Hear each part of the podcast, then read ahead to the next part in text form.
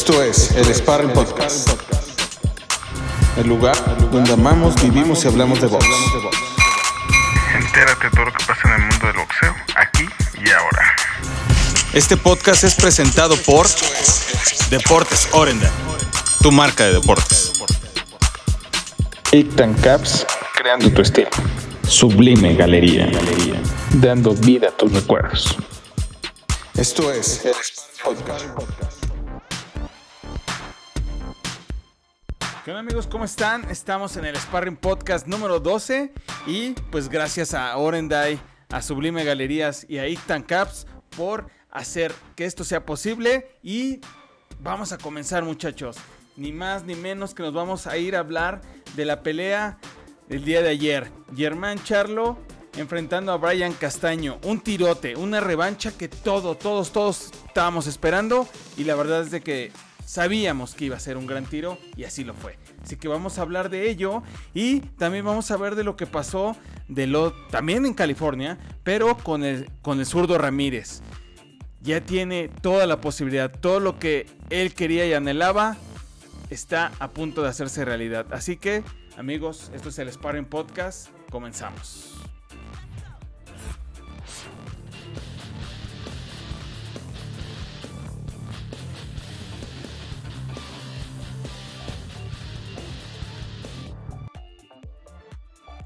Así es amigos, pues vámonos con toda la información de todo lo que sucedió allá en Carson, California, ahí en el Dignity Health Sport Park, donde ni más ni menos que el campeón mundial unificado del CMB, AMB y FIF, el estadounidense Germán Charlo, pues se enfrentaba ni más ni menos que al argentino Brian Castaño. Una revancha de verdad increíble, una revancha donde pues estaba mucho en juego, la verdad.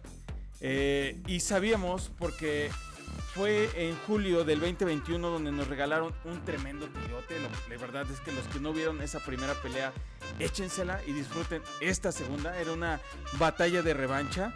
Así que vamos a comenzar con todo esto. ¿Cómo llegaban los dos? Fíjense, muy similares en edad. Germán Charlo, 31 años. Por el otro lado, el argentino Brian Castaño, 32. ¿Vale? Aquí empieza lo bueno. Fíjense quién tiene más lona recorrida. Total de rounds, Germán Charlo lleva 2.46, 120. Mi buen Brian Castaño, ¿sale? Pero, fíjense estos números, y creo que también podría decir de lo que estamos observando en los rounds. 63.2 knockouts lleva mi buen Brian Castaño y Germán Charlo el 50%. Y los dos, pues como es revancha, tienen los mismos 301 días sin haber peleado o sin haberse subido al ring.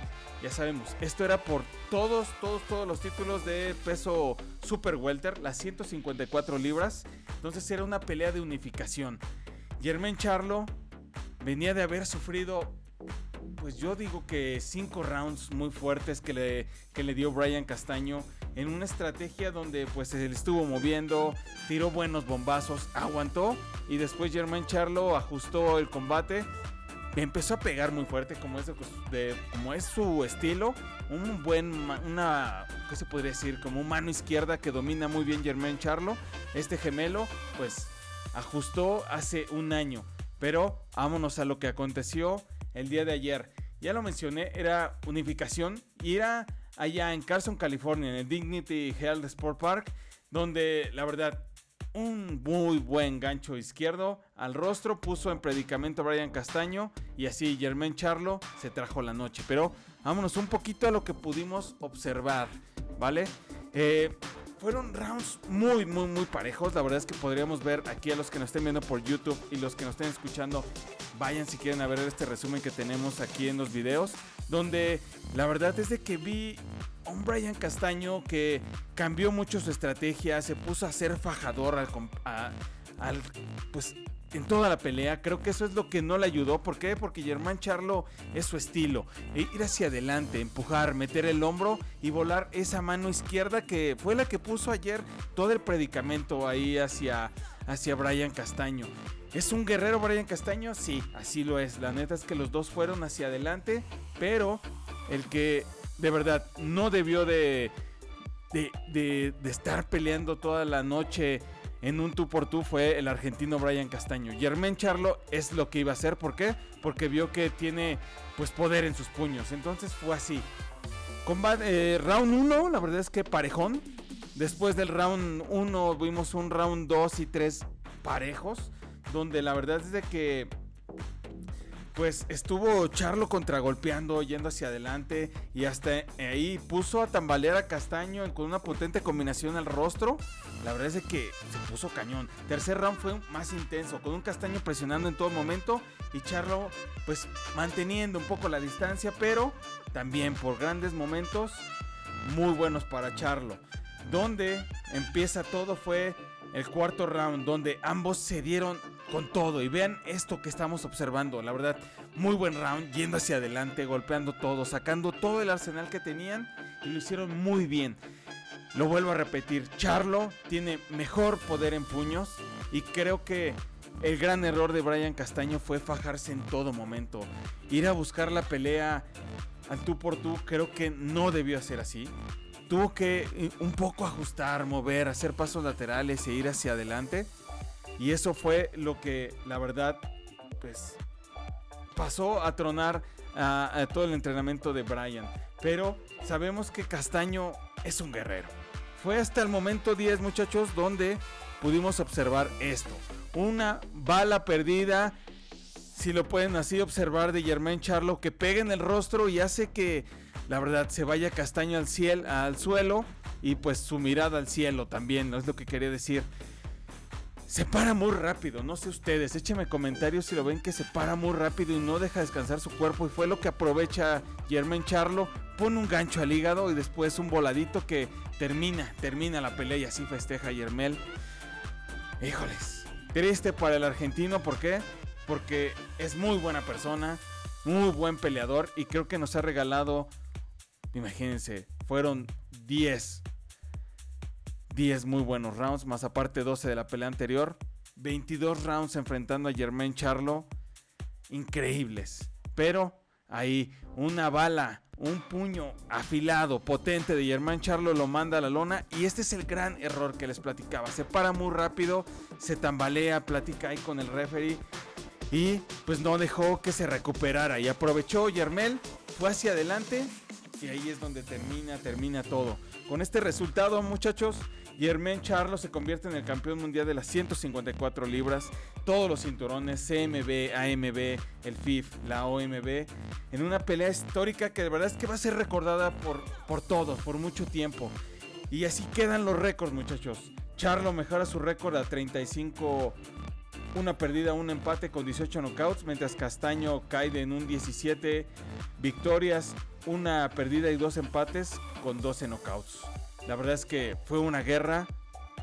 Eh, fue muy buena pelea, la verdad. Y este, ¿qué les podría decir? Creo que pues este de los gemelos va a estar muy potente las 154 libras en, el Super Welter y pues no sé si vaya a subir a los pesos medianos, creo que pues ahí es donde anda su hermano, pero mientras ya vimos que se hace de todos los cinturones, muy bien por Yermel.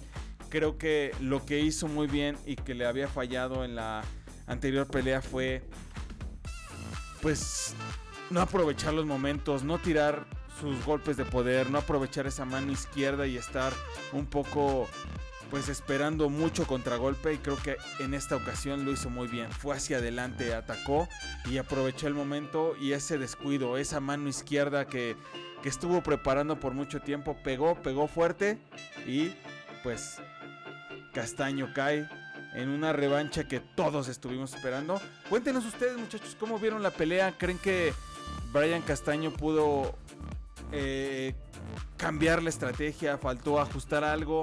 ¿O creen que Germain Charlo, la verdad es que lo aplastó? Hizo las cosas bien y todo lo que tenía. Entonces, cuéntenos, muchachos, ¿qué les pareció? Germain Charlo excelente, se queda con todos los cinturones, mientras que Castaño ya lo dijo, eh, iba muy bien, me sentía muy bien, tenía en mis hombros a todo el país de Argentina, me sentía perfecto, pero esa mano izquierda entró y pues no me pude recuperar. Fueron las palabras del, del gran Castaño donde creo que esto no se sepulta su carrera, sino lo pone en una alza muy, muy, muy grande.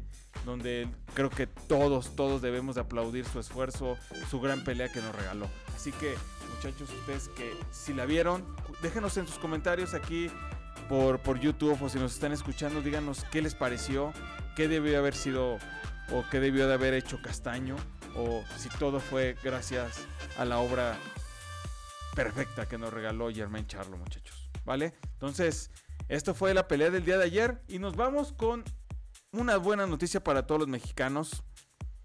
El buen Zurdo Ramírez, eh, pues es ex campeón mundial de la Organización Mundial de Boxeo. Y pues todavía un buen contendiente de como mexicano porque va invicto. El zurdo Ramírez es una pues muy buena pelea. Creo que fue una pelea donde pues se vio muy tranquilo hasta aquí en las imágenes que estamos viendo.